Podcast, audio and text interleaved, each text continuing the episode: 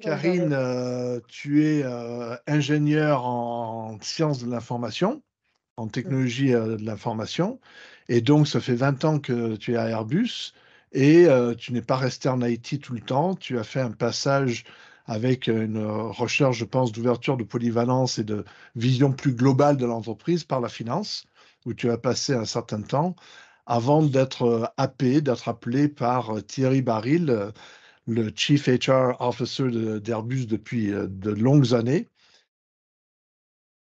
j'ai la chance de faire partie d'un groupe qui s'appelle Airbus. on a trois piliers importants, c'est l'aviation, le spatial et, et, le militaire.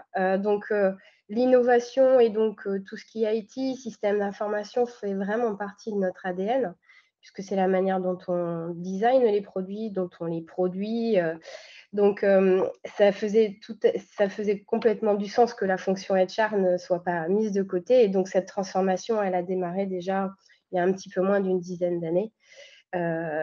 pour évidemment améliorer l'efficacité de la fonction, mais avant tout, euh, compte tenu du fait qu'on a 130 000, 150 000 employés sur la planète, euh, c'est l'idée, c'est de remettre l'employé au cœur du système HR et donc de son système d'information et de pouvoir avoir des informations qui soient partagées de la même manière sur tout le globe, puisque donc on est très présent en, France, en Allemagne, en Espagne et en UK, qui sont nos pays fondateurs, mais on a une présence très forte aux États-Unis au Canada avec des, lignes d'assemblage euh, ou en, Inde euh, et, euh, et, et, en Chine. Voilà. Donc c'était important qu'on puisse voilà, remettre mmh. l'employé au centre et pouvoir partager le même niveau d'information. c'est pas totalement linéaire.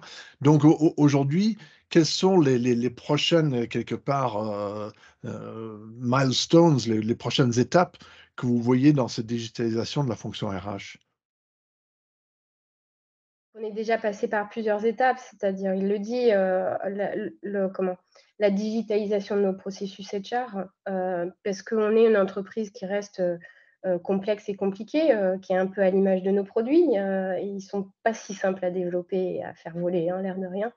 On, a, on, est présent dans plusieurs pays, donc on a des règles locales qui, s'imposent. Donc la digitalisation de tous nos processus HR, ça a, été, ça a permis de gagner du temps, d'être plus efficace dans le développement de, nos employés, dans nos recrutements. voilà, donc ça, ça a été mis en place et ça continue puisqu'on continue à déployer tous nos petits sites aussi euh, dans le monde hein, pour que tout le monde ait la même plateforme mmh et les mêmes chances et les mêmes opportunités. Euh, il y a une deuxième étape a, qui nous a permis aussi de, traverser la crise Covid, qui était euh, le fait qu'on avait robotisé d'une certaine manière ou automatisé d'une certaine manière la gestion de la paye, puisque quand le monde est, en lockdown, en confinement un, 16 mars et qu'il y a 150 000 payes à sortir, bah, ça s'est fait. Ça s'est fait par l'expertise effectivement de, des équipes paye, mais aussi parce qu'il y avait la possibilité d'avoir la machine derrière qui produisait et qui lançait les, transactions.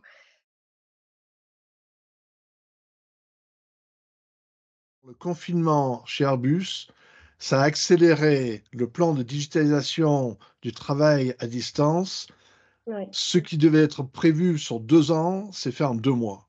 Exactement. Puisque donc du coup, euh, il nous restait que ces plateformes justement de collaboration. Donc ça, a forcé finalement, et on en parlera peut-être, mais une des difficultés que toutes les entreprises euh, auxquelles elles font face, c'est effectivement le changement culturel. Et là, euh, bah, sous contrainte, finalement, et une adoption qui s'est fait beaucoup plus naturellement et beaucoup plus, beaucoup plus rapidement.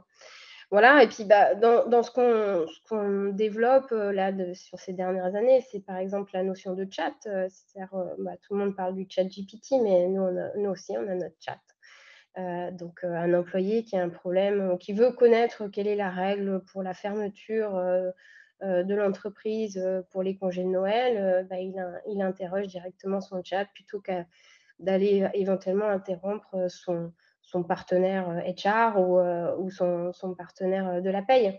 Donc derrière tout ça, en fait, c'est pas que le, RH ou le, l'employé de paye est plus utile. Hein. C'est juste qu'il se concentre sur des cas difficiles, complexes, où il y a besoin d'une expertise, et puis sur du, euh, voilà, sur de la, de la, du transactionnel ou de, la simple mmh. réponse euh, vis-à-vis des, des, règles ou des standards qui, qui sont connus. Voilà. Et la prochaine étape, voilà, vous me posiez la question, Richard, mais la prochaine étape, c'est évidemment tout ce qu'on fait avec nos données pour aider dans la, dans la décision. Donc ça, c'est les prochaines étapes. C'est comment on peut utiliser toutes ces données qu'on peut euh, avoir euh, sur nos employés, nos managers, leurs envies, leurs potentiels, euh, leurs expériences passées, pour leur offrir des formations pertinentes, pour aider le HR dans, dans, le dialogue, dans le développement de l'employé. C'est faire du prédictif. Mmh mmh c'est là qu'on arrive vers l'intelligence artificielle qu'on abordera sans doute à, un moment donné. Mais voilà, voilà les étapes dans lesquelles nous sommes. Très bien.